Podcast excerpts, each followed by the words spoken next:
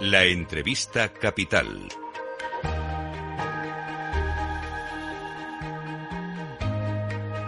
Luis Vicente Muñoz. Y ahora análisis geoestratégico en Capital Radio con el foco puesto eh, en Estados Unidos. Parece que se están abriendo muchos frentes. En los conflictos, ¿están escalando o no? En la economía, en el año electoral, todo al mismo tiempo está sucediendo. Nos acompaña en Capital Radio José Antonio Gurpegui, gran especialista en la observación, en el análisis, en la investigación de la economía y de la Estados Unidos. Es el director del Instituto Franklin de la Universidad de Alcalá de Henares. Don José Antonio, ¿qué tal? Muy buenos días. Hola, muy buenos días. Sí queda esa impresión, ¿verdad? Que a Estados Unidos se le están abriendo muchos frentes simultáneamente. Ahora también con los conflictos muy puntuales en Irak, en Siria, donde está cruzándose fuego con las milicias proiraníes. Sí, la verdad que eh, Biden está teniendo, el presidente Biden está teniendo unos, unos meses últimamente tremendamente complejos y complicados en el panorama geopolítico mundial, ¿no? Parece que desde que empezó, bueno, Ucrania ya era histórico, ¿no? Pero más allá de Ucrania, sobre todo todo el conflicto a partir de octubre en Israel eh, le ha complicado mucho la situación dentro de su propio partido en unos momentos especialmente delicados, como también en el panorama como líder mundial y por otra parte pues los, los acontecimientos que están eh, aconteciendo y perdón por la redundancia en estos momentos en, en toda la zona de, de Irán, Siria, Afganistán, toda esa zona, pues está siendo muy complejo para él, ¿no? De momento parece contener la escalada, pero bueno, está muy cerca del riesgo, ¿no? Del límite del riesgo.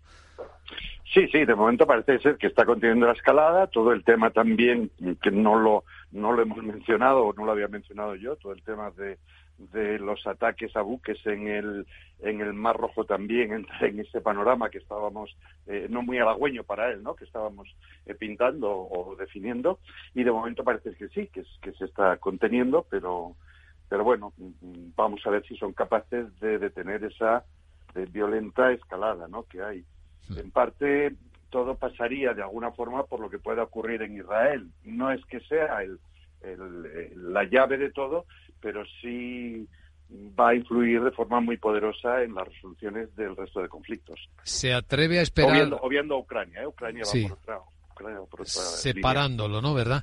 ¿Se atreve a mm, pensar en el escenario más probable con Israel o es extremadamente difícil adivinarlo? Es, es muy difícil. Eh, eh, claro, Biden tiene las declaraciones que pudieran incitar a pensar que Estados Unidos ahora, creo que fue ayer, creo que fue ayer cuando, cuando leía, ¿no? De nuevo esa, esa nueva solicitud que se ha hecho al gobierno israelí en el sentido de la obligación que tiene de proteger a los civiles, pero eh, eh, el gobierno americano y no me estoy refiriendo únicamente a un gobierno demócrata, sino a cualquier gobierno, sea demócrata o republicano, no se va a enfrentar a Israel ni va a censurar a Israel en, acciones prácticas o que representen un, una, un posicionamiento eh, que pueda incomodarle, en el sentido de, eh, qué sé yo, pues por ejemplo, estamos pensando en, eh, en el Congreso que ha detenido eh, de momento los presupuestos para enviar armas a Ucrania. Eso no va a ocurrir nunca con,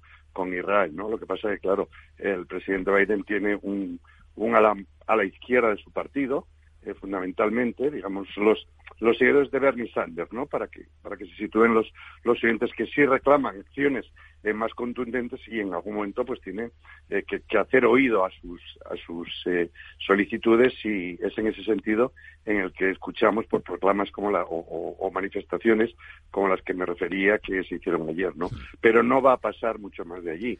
Netanyahu dice que hasta que no termine con Hamas no va a parar eh, y, yo creo que si la actitud de Israel cambia, será más debido a una presión interior que a la presión que puedan recibir del exterior. Israel nunca, nunca se ha doblegado o nunca ha cambiado su política, si vemos históricamente, eh, ante las presiones que ha podido recibir del exterior. Sí hasta las que pueda recibir del interior. Hablando de presiones, las internas en Estados Unidos para el presidente Biden empiezan a ser muy, afloran mucho, ¿no? Por el lado de los, del otro partido, el republicano, las primarias en las que va arrasando Donald Trump y lo que parece que los pronosticadores decían que a Trump podía pararle eh, los procesos legales no se está cumpliendo. De momento no le están parando. Eh, no, yo, yo nunca he pensado que los procesos legales pudieran parar a, Donald Trump, ¿no? Eh, ni tan siquiera eh, yo dudo mucho, por ejemplo, que sea que haya condenas en firme en cualquiera de los procesos, de los, de los cinco procesos que, que tiene, o en cualquiera de las 91 acusaciones que tiene. Yo creo que no llegaremos a noviembre con sentencias en firme. Sí que puede haber eventualmente alguna sentencia de alguno de ellos, pero será recurrida, con lo cual no podremos hablar de eh, sentencias en, en, firme, ¿no? Entonces, en ese sentido, eh, no creo que vaya a influir en Donald Trump. Yo eh, discrepo levemente, levemente de que Donald Trump esté arrasando. Desde luego que Donald Trump ha ganado, ha ganado por un margen importante, pero yo creo, pienso que es o es muy probable que él sea el candidato eh, republicano, pero yo todavía quiero esperar un poco, no tanto a las, o fundamentalmente a las próximas elecciones en Carolina del Sur, a ver lo que ocurre y sobre todo al supermartes, ¿no?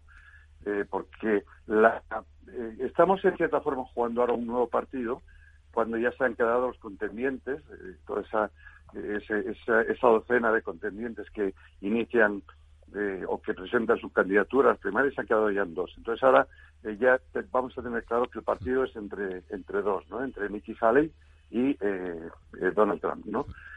Y veremos lo que lo que ocurre.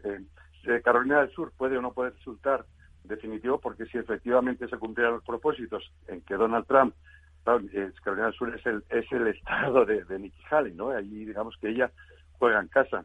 Entonces si allí sufre una derrota como están pronosticando las, las encuestas, que van de un 65% para Donald Trump y en torno a un 30% para ella, que sería doblarle, pues sí, eh, es probable que tomara una decisión. Si no ocurre así, habría que esperar hasta el supermartes, el 5 de marzo, y, y allí ya veríamos lo que ocurre. Yo creo que será el, el candidato presidencial republicano, pero pero bueno, pienso que todavía queda, queda, queda un poco de partido, ¿no? Queda un poco. Leo la prensa americana que dice que los estadounidenses, al ver tan viejos candidatos repetir de nuevo, que se están desconectando un poco de la política, así que empezará a ser importante la economía, cómo vaya la economía. Hoy tenemos precisamente el dato de cuánto creció la economía americana, que parece que se va ralentizando, pero nada de recesión. ¿Cómo estará la gente, no, de contenta con cómo van las cosas en Estados Unidos? Sí, yo, pienso, yo estoy convencido que el, finalmente la elección presidencial se va a basar fundamentalmente, no tanto, bueno, puede tener un factor importante, desde luego la, la política internacional, la, geopolítica, que sí que será un factor importante, pero fundamentalmente los dos, los dos grandes caballos de batalla que vamos a ver en estas elecciones van a ser por una parte el, económico y por otra parte el de, el de seguridad nacional, ¿no? En economía eh, no, no, vemos que no hay unas grandes eh, eh, divergencias, ¿no? Por ejemplo, en, vamos a ver qué, cuáles son efectivamente los dan hoy, a ver qué, qué datos obtenemos hoy, pero tenemos, por ejemplo, los, datos de paro, de productividad, etcétera, que son muy, muy similares a los que teníamos antes con, con el presidente o con el expresidente Donald Trump, ¿no? Y después el tema de la seguridad, en el que va a ser capital, sobre todo, el tema de la migración. Sí, sí. Interesante reflexión en un momento muy importante también para ver cómo van las cosas. Agradecemos a José Antonio Gurpegui, director del Instituto Franklin de la Universidad de Alcalá de Henares, que lo haya compartido en Capital Radio. Gracias, profesor. Encantado siempre de estar en nuestro programa. Buenos días. Buenos días.